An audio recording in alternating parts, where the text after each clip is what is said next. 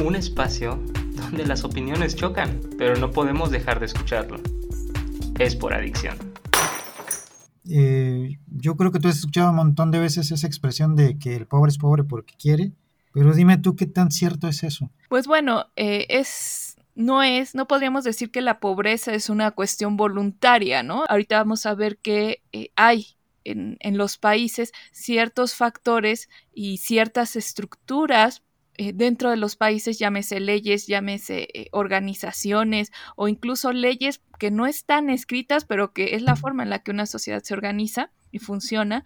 Y bueno, todos estos estas cuestiones lo que hacen es que existen países que son más pobres que otros. E incluso nosotros lo podemos observar fácilmente. Hay países que tienen una riqueza mineral eh, de fauna, flora de todo, ¿no? Tienen todo para ser ricos y sin embargo eh, son pobres. Y por el otro lado, pues tenemos países que tienen hasta un clima muy adverso, ¿no? Una ubicación geográfica bien complicada. O, simplemente son muy pequeños y aún así logran tener una ganancia y un PIB, ¿no? un ingreso eh, considerablemente alto. Entonces, eh, algo a lo que quiero primero hacer reflexión es que usualmente las personas, por ejemplo, dicen que alguien es pobre porque quiere, porque bueno, obviamente a lo mejor todo mundo conoce a una familia de bajo ingreso, donde pues eh, ya sea el cabeza o, o, o, ambos, ¿no? O sea, los padres se niegan a trabajar, ¿no? Se la pasan como tomando el sol en la hamaca, ¿no? Tomando su cerveza y, y pues como que no, no parecen tener mucho interés en, en trabajar, en, en, generar dinero, ¿no? Y demás. Y entonces a veces nos basamos como en un ejemplo así para decir que entonces pues todos los pobres están pobres porque pues no quieren trabajar, ¿no? No quieren hacer nada. Sin embargo, pues también existen los contraejemplos. También seguramente, eh, al menos en, es mi caso y, y sé que muchas personas también. Hay ricos que pues no se dedican tampoco a hacer gran cosa, ¿no? O sea, no sé, el típico junior que heredó todo, ¿no? Y que pues nada más se la vive de pachanga con los cuates, ¿no? Invitando los tragos más caros en el yate, ¿no? Y no hace otra cosa.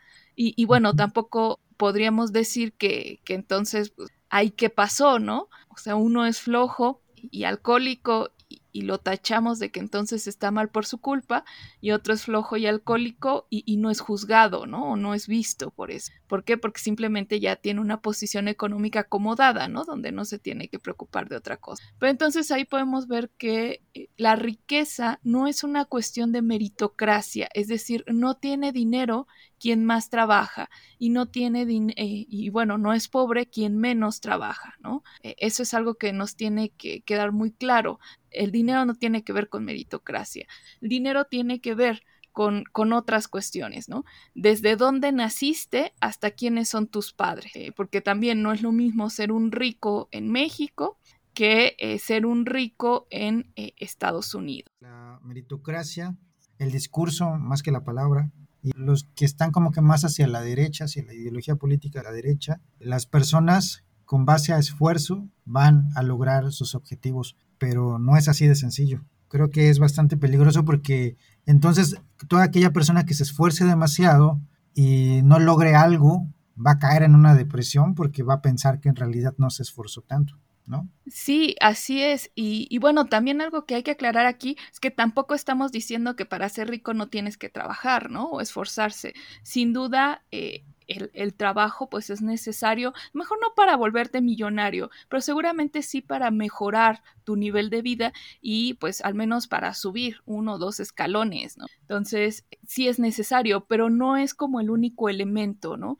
sea, no se trata nada más de como trabajar por trabajar como quienes. También es necesario, por ejemplo, tener una por ejemplo, educación financiera, es decir, sí, yo voy a trabajar, pero ese dinero que gano tengo que saberlo invertir. Y no nada más es invertir por invertir, es que realmente tienes que saber dónde te va a generar mayor beneficio.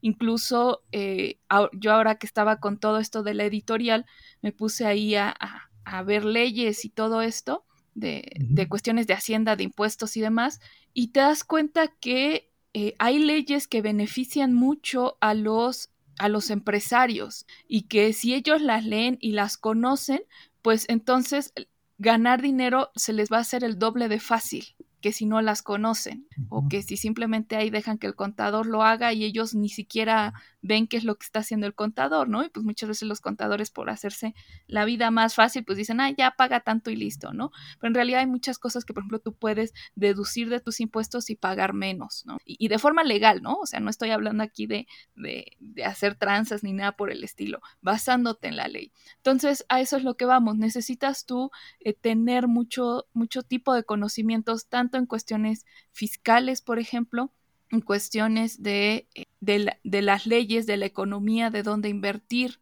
o incluso eh, en qué sectores eres tú más hábil, ¿no? Entonces, desafortunadamente también este tipo de educación no es algo que se le dé a los niños ni en las escuelas ni en ni en las familias, ¿no? Porque en las familias mexicanas no tenemos tanto esta tradición de la inversión. Son muy pocos las, las familias que tienen como estas ideas.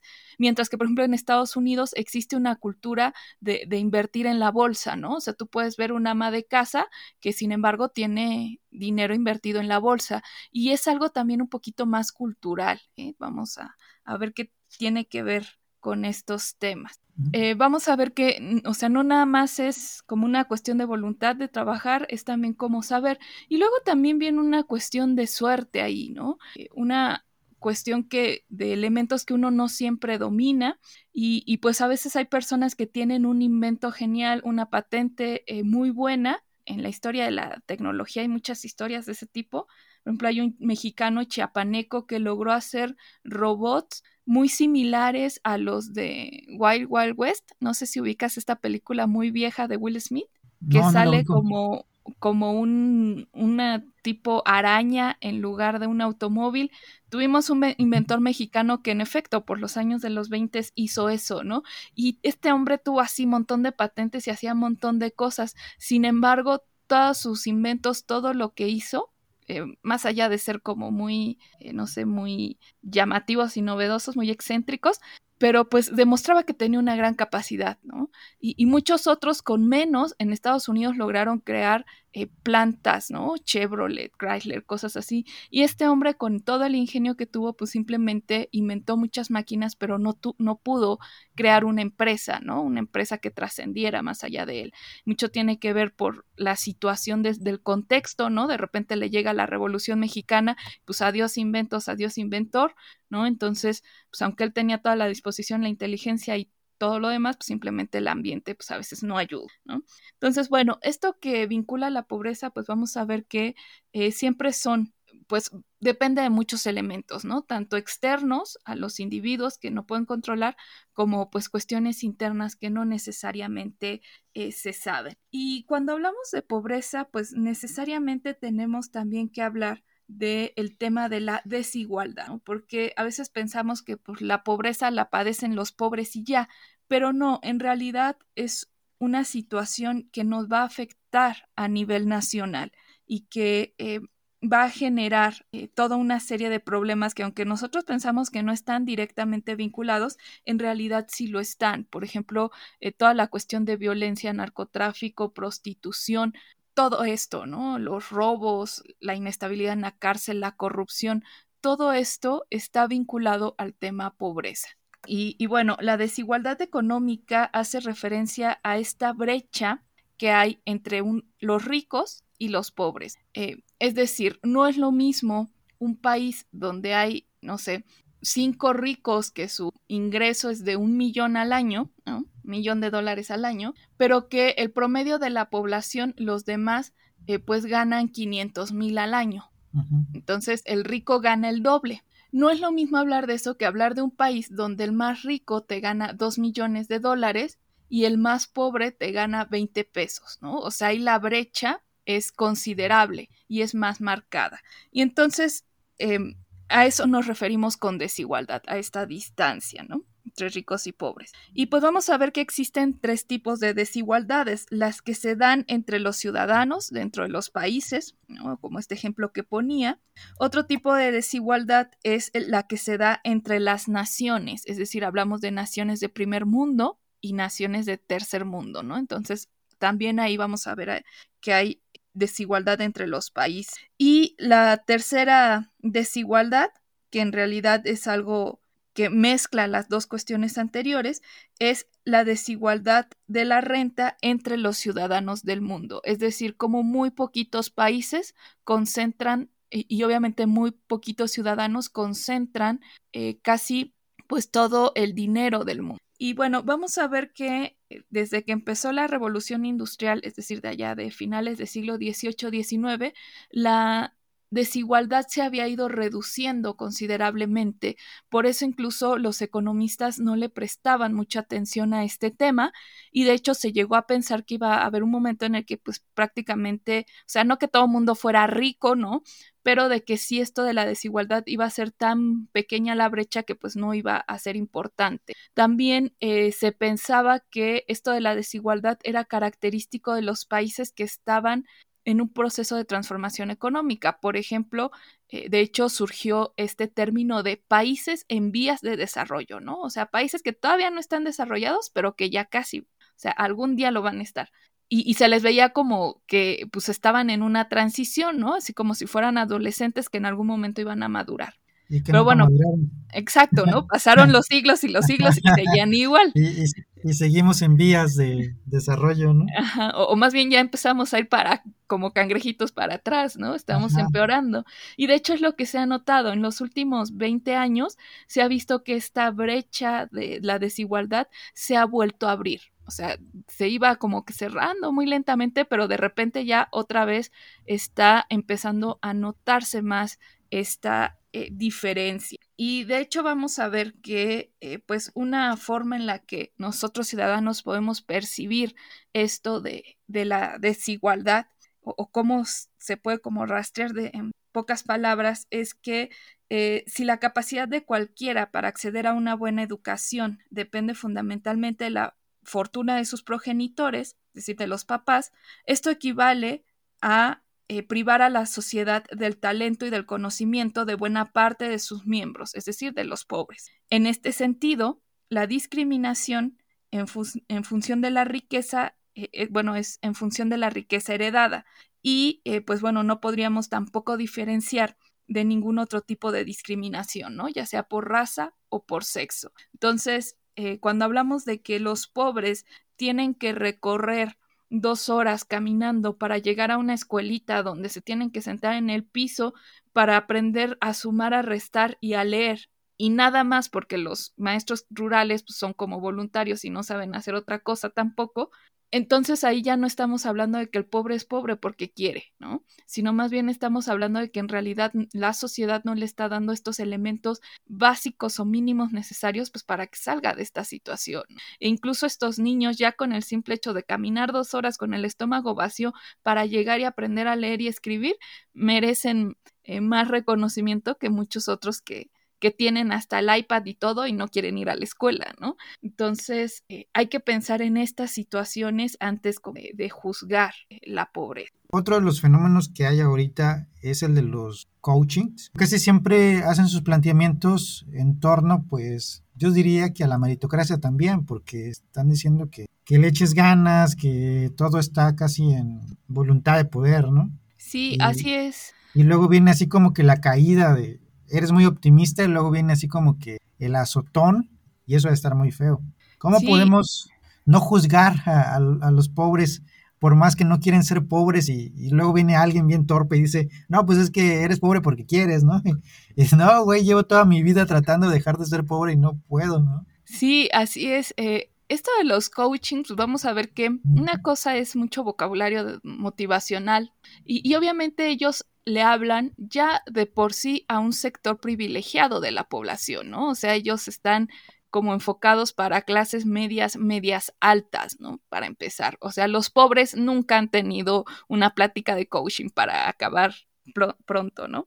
Eh, entonces, eh, pues vamos a ver que la pobreza entonces no se tiene que ver como una cuestión de que es voluntaria o no, sino que se tiene que ver como un síntoma de que o más bien, sí, bueno, un síntoma de que hay algo atrás eh, a nivel nacional que estamos haciendo mal y que eh, pues ha llevado a las personas a, a, esta situación, ¿no? De vivir de forma pues casi, casi muchas veces incluso inhumana, ¿no? Entonces, eh, pues entender que son víctimas de las circunstancias, ¿no? Y que pues así como nosotros no elegimos pues quiénes eran nuestros padres y dónde nacer, pues ellos tampoco, ¿no? A lo mejor nosotros tuvimos buena suerte y, ellos no tanto. Entonces, eh, primero es, es, tratar de entenderlo así.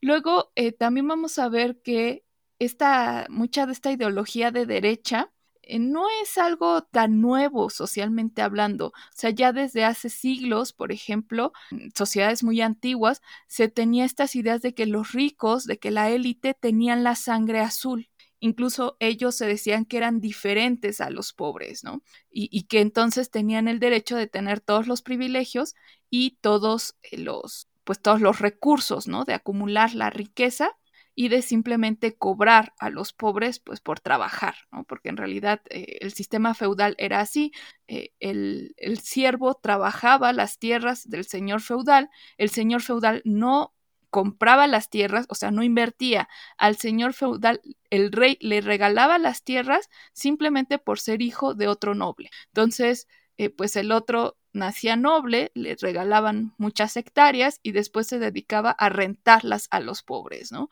Y entonces, em, obviamente para mantener este sistema influyó mucho la religión, porque era Dios el que había elegido quiénes iban a ser los ricos y quiénes iban a ser los pobres. Y, entonces viene mucho esto de eh, una idea de eh, manipulación, ¿no? De decir tú eres pobre y tú mereces menos que los que son ricos. Porque incluso eh, si tú has llegado a convivir con, con gente, eh, pues no sé, que de repente está pidiendo limosna o dinero en la calle, casi siempre tiene también esta actitud de sentirse menos los otros. O sea, les falta también un poco de empoderamiento a estos pobres. Sí, definitivamente. Y también creo que lo vemos en, en los empleados de grandes empresas que son empleados pues los operativos, ¿no? Los cargadores, los almacenistas, los ayudantes generales, siempre traen como que ese chip de que son eh, inferiores, ¿no? O sea, pasa el patrón y tú ves cómo eh, lo tratan, ¿no? Así como, sí, mi patrón o, sí, señor, y agachan la cabeza y se sienten así como, precisamente como si fueran inferiores.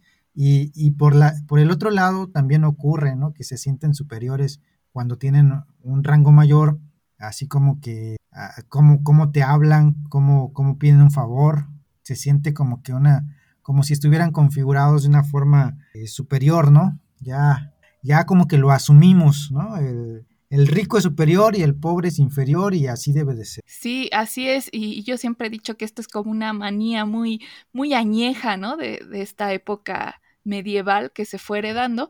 Después por ahí hubo algunas teorías como spencerismo social, ¿no? Es decir, eh, tratan de pasar la teoría de Darwin.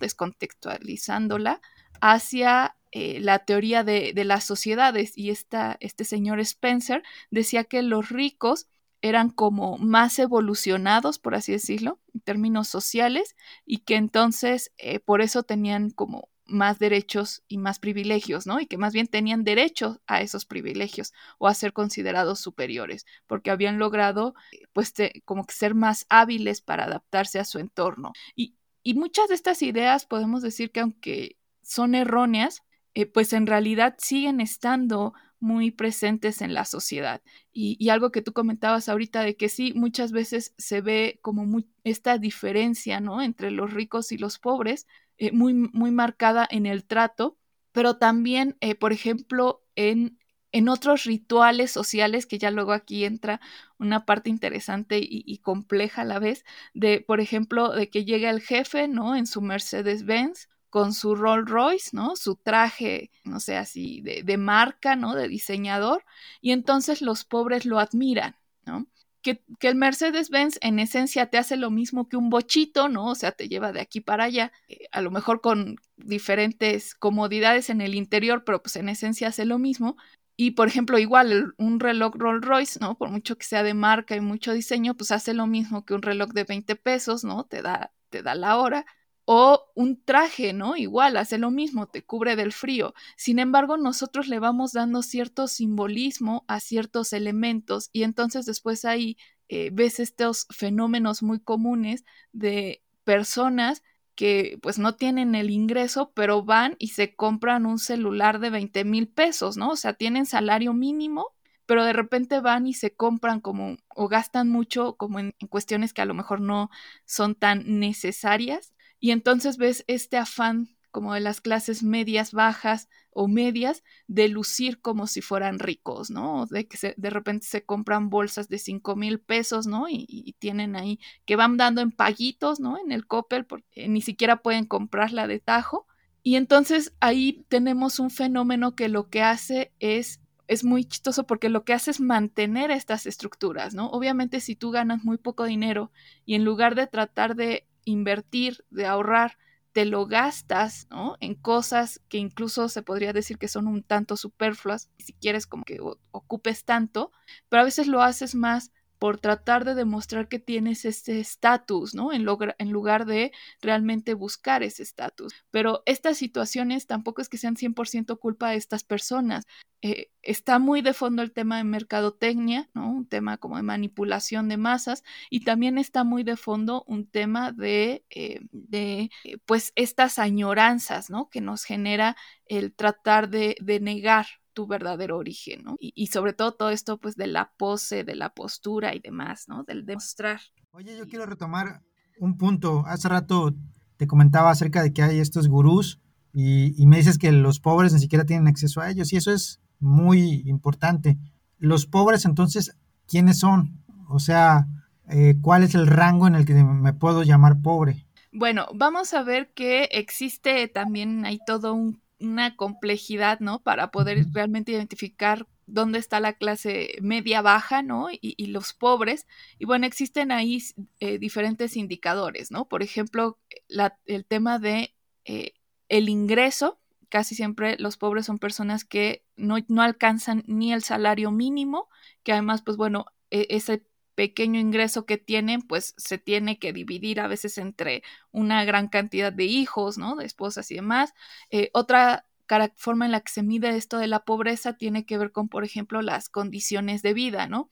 Eh, son personas que sus casas están hechas de materiales de cartón, ¿no? A veces decimos o de lámina, decir como materiales eh, que no son convencionales de construcción, que por ejemplo no tienen piso ni de cemento, ¿no? Pulido, sino que es prácticamente tierra y pues personas que más bien también no tienen un ingreso fijo, entonces que de repente pues, sus ingresos pueden ser muy muy bajos, o sea, prácticamente cero y que eh, pues por momentos tienen ahí ingresos muy no muy buenos. También muchas veces estas personas donde viven, pues ni siquiera es que ellos hayan comprado estas tierras, a veces sí eh, son de ellos por temas de herencias, pero muchas veces no, simplemente son como los famosos paracaidistas, ¿no?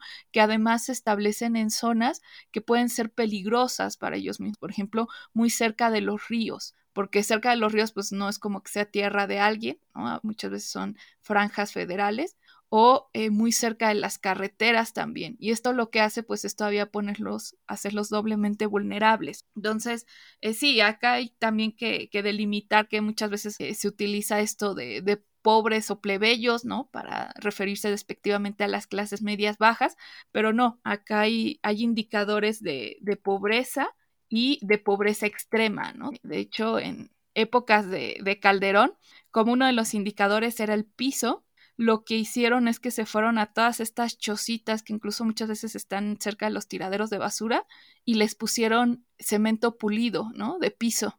O sea, los dejaban exactamente igual como estaban, no los apoyaban, no les daban ningún empleo, nada, simplemente llegaban, les pulían el piso de su casa y ya y lo que pasaba que cuando se daban las estadísticas, como tenían, no cumplían con esta cuestión del piso, les decían, ah, entonces tú no eres pobre, ¿no? Cuando pues, la realidad es que sí lo eran. Y fue una forma en la que en, esta época del PAN eh, se logró, según ellos, revertir la pobreza, pero no, en realidad lo único que hicieron fue jugar con estos indicadores, ¿no? Para moverlos a su favor, pero la, la cantidad de, de pobreza quedó igual, ¿no? Sí, una tontería, una tremenda tontería. Sí, entonces eh, sí hay que aclarar esto de la pobreza. Y luego también aquí un tema donde entra eh, siempre la, población indígena es que a veces también nosotros juzgamos, eh, según, no sé, nuestra mentalidad moderna occidental, eh, los estilos de vida de poblaciones que no necesariamente están en situación de pobreza, están en situación de vulnerabilidad